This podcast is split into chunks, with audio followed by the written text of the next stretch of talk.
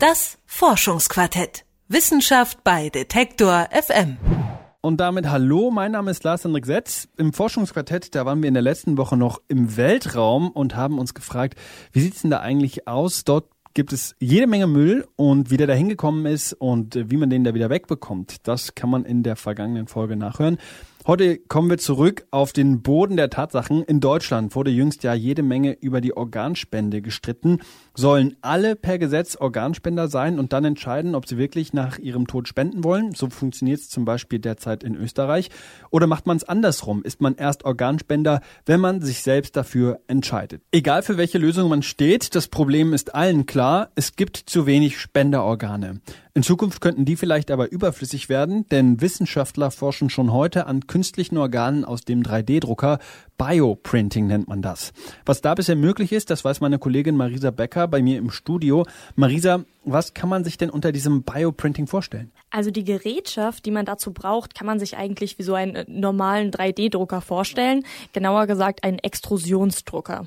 Und das bedeutet, dass man ähm, wie so eine Art Paste statt einer Tinte hat, die dann so strangweise abgelegt wird. Also ein bisschen wie so eine Zahnpasta, wenn man die so übereinander stapeln würde, um irgendwas daraus zu machen. Sagen wir mal, ich gebe eine Zahnbürste in den Drucker ein und der macht dann aus dieser Paste, wie du gesagt hast, dann eine Zahnbürste. So ähnlich. Genau, so kann man sich das vorstellen. Und äh, die Tinte ist in dem Fall natürlich nicht aus Kunststoff, ähm, sondern ist so eine Bio-Ink.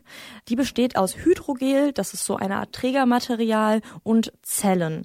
Und ähm, solche ähnlichen Ansätze in diese Richtung äh, künstliches Gewebe herstellen gab es auch schon in Form des äh, Tissue Engineering, also der Gewebskonstruktion.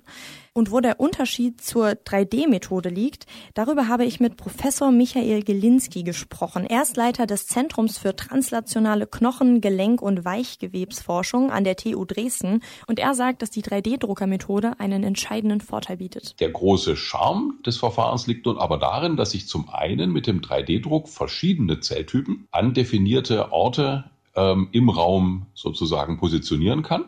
Das ist beim klassischen Tissue Engineering nicht oder nur mit einem sehr großen Aufwand und sehr, sehr ungenau möglich. Und da natürlich viele unserer menschlichen Gewebe aus äh, unterschiedlichen Zelltypen bestehen, die aber auch nicht zufällig angeordnet sind, ist diese ähm, gezielte Positionierung unterschiedlicher Zelltypen in drei Dimensionen in der Tat für viele Gewebe ein großer Fortschritt. Und so könnte es unter anderem irgendwann möglich sein oder sie hoffen, dass es irgendwann möglich ist, dass man eben sowas wie Knochen, Organe und Co. Ähm, patientenspezifisch drucken kann. Das bedeutet, wenn dir jetzt zum Beispiel ein kleines Stückchen Knochen fehlt, könnte man genau dieses Stückchen Knochen einfach nachdrucken. Allerdings muss man sagen, davon sind die Wissenschaftler noch weit entfernt, denn es gibt noch einige Probleme bei der Umsetzung der Methode. Die Forschung steckt da also noch in den Kinderschuhen. Eines der Probleme hat Michael Gelinski ja mit seinem Team bereits gelöst. Worum ging es da? Also so ein grundsätzliches Problem beim Bioprinting ist die Sauerstoffversorgung der Zellen. Also bei uns Menschen ist das ja so, dass äh, der Sauerstoff über die Luft und die Lunge in den Blutkreislauf gelangt und einzelne Zellen, die ähm, vor dem Druck rumliegen, die bekommen einfach ihren Sauerstoff ganz normal aus der Luft. Wenn die Zellen aber in diesem Gewebskonstrukt dann drinne sind, beziehungsweise eben in dieser gedruckten Bioink, dann kommt natürlich weniger Sauerstoff bei ihnen an, weil der erstmal durch diese ganzen Moleküle durch muss. Und ähm, das kann man sich eigentlich auch ganz gut bildlich vorstellen. Mhm. Und das kann natürlich dafür sorgen, dass diese Zellen im Endeffekt absterben, wenn sie keinen Sauerstoff mehr bekommen. Bedeutet das, wenn die Zellen dann eben in so einem künstlichen Spenderorgan keinen Sauerstoff oder nicht genug Sauerstoff bekommen haben, dass man das dann nicht implantieren kann? Genau, also im Endeffekt ist das Organ dann tot, genauso wie wir auch tot sind, wenn wir keinen Sauerstoff mehr bekommen. Dazu kommt dann noch erschwerend, dass äh, momentan diese Möglichkeit äh, der Sauerstoffversorgung der Zellen zwar theoretisch möglich ist, aber nur so, dass es eben nicht mit unserem Blutkreislauf äh, vereinbar ist. Das heißt, ähm, du könntest das Organ gar nicht im Körper anschließen und äh, das ist natürlich genauso problematisch, wie wenn das Organ schon tot ist. Äh, man kann es eben auch nicht in der Praxis anwenden. Ganz ganz einfach. Und was Professor Gelinski und sein Team jetzt entwickelt haben, ist eine Methode, die sogar noch einen Schritt vorher ansetzt quasi. Bislang war es nämlich gar nicht möglich zu bestimmen, ob die Zellen überhaupt mit Sauerstoff versorgt sind. Das ist ja quasi die Basis, um dann zu schauen, äh, welche Methoden kann man entwickeln, um zu sagen, ich versorge die Zellen wieder mit Sauerstoff. Also wir sind noch ganz am Anfang. Es geht gar nicht darum, kann ich diese künstlichen Organe schon verwenden, sondern funktionieren die überhaupt, können die überhaupt bestehen? Ähm, Gelinski und sein Team haben eine Methode dazu entwickelt, äh, zu schauen, wie hoch denn die Sauerstoffkonzentrationen in diesen Bioprint-Erzeugnissen überhaupt sind. Was machen die denn bei dieser Methode? Also bei dieser Methode werden Partikel in diese Bioink reingegeben, die ganz besondere Eigenschaften haben.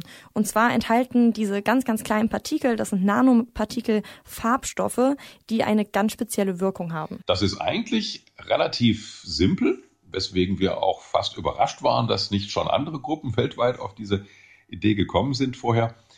Die Kooperationspartner in Kopenhagen, diese Gruppe hat ein Nanopartikelsystem entwickelt, die zwei unterschiedliche ähm, Farbstoffe enthalten. Und einer dieser Farbstoffe verändert seine Fluoreszenz in Abhängigkeit der lokalen Sauerstoff Konzentration. Das heißt im Endeffekt, ähm, in der Bioink sind dann eben ganz kleine Partikel, die zwei Farbstoffe enthalten, von denen einer auf Sauerstoff reagiert und dementsprechend, wie soll man sagen, mehr oder weniger intensiv ist. Mhm. Und äh, hier kommt dann eine ganz normale Digitalkamera ins Spiel. Und zwar wird dieses Bioink-Produkt dann mit einer Digitalkamera abfotografiert. Durch dieses Foto, was dann entsteht, kann man eben die Intensität dieser beiden Farbstoffe ablesen.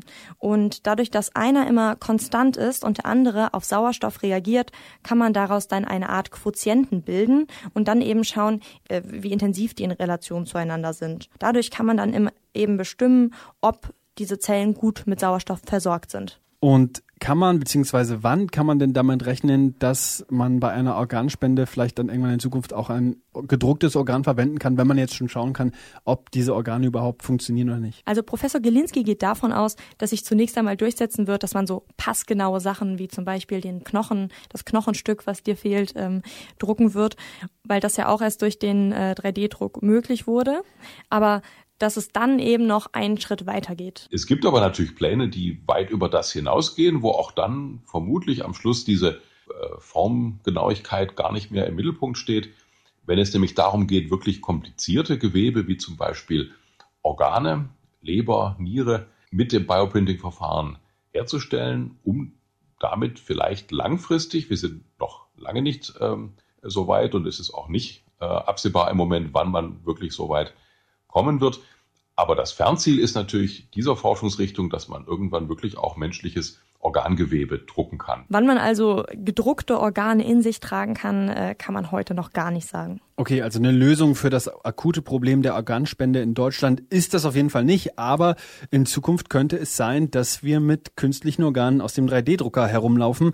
Daran forschen jedenfalls Michael Gelinski und sein Team an der TU Dresden. Bioprinting nennt sich das Ganze. Und wie das funktioniert, hat meine Kollegin Marisa Becker erklärt. Vielen Dank, Marisa.